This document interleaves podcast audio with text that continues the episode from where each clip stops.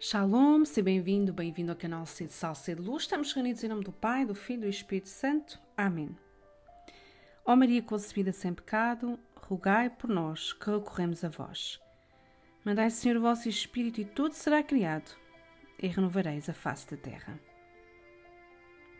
Então, estou aqui para fazer uma pequena introdução ao tema que nos vai acompanhar durante os próximos dias no canal, este tema da, da consagração a Jesus pelas mãos de Maria, este livro muito conhecido de São Luís Maria Grignon de Montfort, que é uma devoção, é uma devoção mariana. E o que é uma devoção?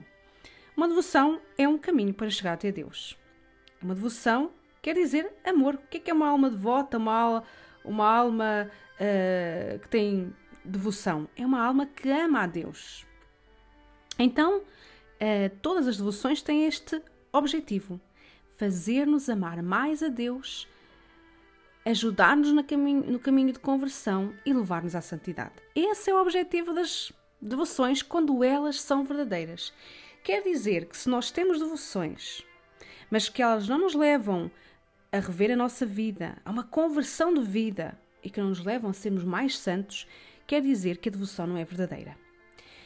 E São Luís Maria Grignon de Montfort vai dedicar todo um capítulo do seu livro do Tratado da Verdadeira Devoção à Santíssima Virgem Maria, justamente às falsas devoções a Nossa Senhora. Então, a devoção é então este caminho que o Senhor nos propõe.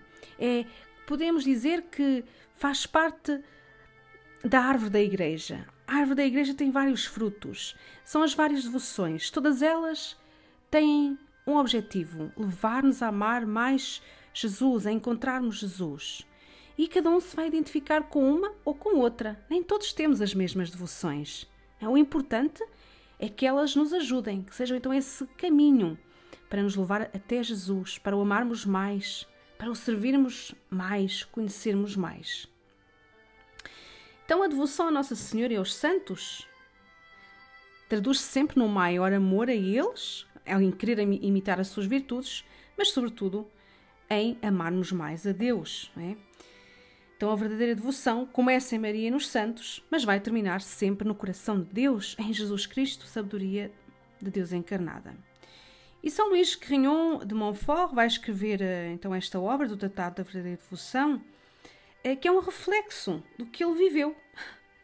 É uma obra dedicada a Maria, que fala da sua grande devoção a Maria e de como ela o ajudou no caminho de santidade, não é? Então, através dela, desta obra, São Luís vai nos indicar um método infalível, um método seguro, fácil, para alcançarmos a santidade, que é então consagrar-se a Jesus pelas mãos de Maria, sermos servos por amor. E este livro do Tratado da Verdadeira Devoção, eh, como o próprio santo vai profetizar, permaneceu esquecido não foi publicado durante a sua vida. Nenhuma das suas obras viu a luz do dia durante a sua vida. Este livrinho só foi descoberto mais de 100 anos depois da sua morte. 130 anos depois da sua morte, na biblioteca uh, da obra, um padre por acaso encontrou lá um conjunto de folhas soltas, manuscritas, todas por ordem, e eles perceberam que aquilo era obra do fundador. E foi a partir daí que se começou a publicar então uh, este livro do Tratado da Verdadeira Devoção. E gostava de deixar alguns, uh, só alguns apontamentos biográficos sobre São Luís Carrinhão de Montfort, talvez já conheçam este, este filho de Maria, este apaixonado por Maria. Nasceu em 31 de janeiro de 1673 em Montfort, na Bretanha, ali no norte da França.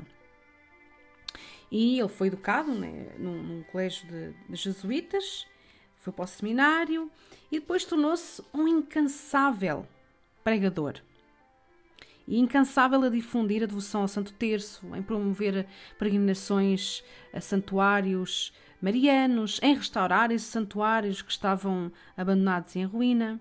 Só que todo este zelo provocou alguns ódios e alguns inimigos ao longo da sua vida e tentaram até matá-lo. Uh, e por causa de toda esta devoção, este empenho, este zelo missionário, ele foi uh, caluniado, proibiram-lhe de pregar, uh, proibiram de celebrar a Santa Missa, foi proibido de fazer mais missões.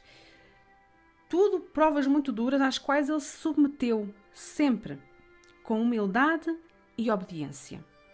Ele poderia insurgir-se, dizer: Eu sou padre, posso celebrar a missa. Mas não, e aqui é que nós vemos a santidade de uma pessoa, nesta humildade e obediência, mesmo estando a ser injustiçada.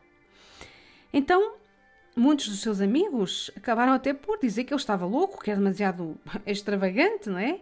E as, as duas congregações que ele eh, fundou uh, não tiveram nenhum sucesso.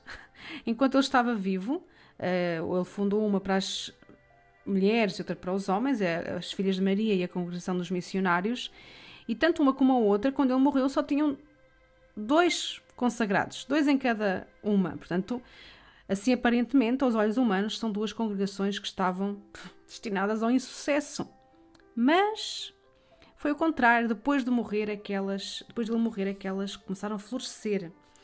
E o São Luís Grignon, é, apesar de tantas provas, é, de tanta luta, manteve-se sempre com a paz inabalável e chegava a desejar ter mais cruzes e até repetia com bom humor que ele era um galo que nunca cantava tão forte como quando o pelavam, é? quando lhe estavam a tirar as penas. Então, é impressionante como até no meio da provação ele guardou o bom humor. Bem, precisamos nós também desta, desta graça, do bom humor no meio das provações, né?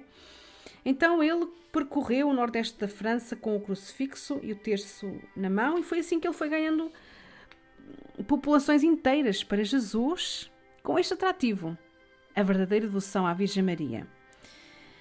Ele faleceu com com apenas 43 anos, no dia 28 de abril de 1716, enquanto pregava numa missão. Então, eh, este livrinho, que é um pouco um resumo do Tratado da Verdadeira Devoção, vai-nos falar então das, das virtudes ehm, de Maria e ao mesmo tempo também nos vai falar na fecundidade do apostolado deste, deste santo. Então ele vai, de forma muito simples, muito direta, explicar em que consiste a perfeita e a verdadeira devoção à Virgem Maria.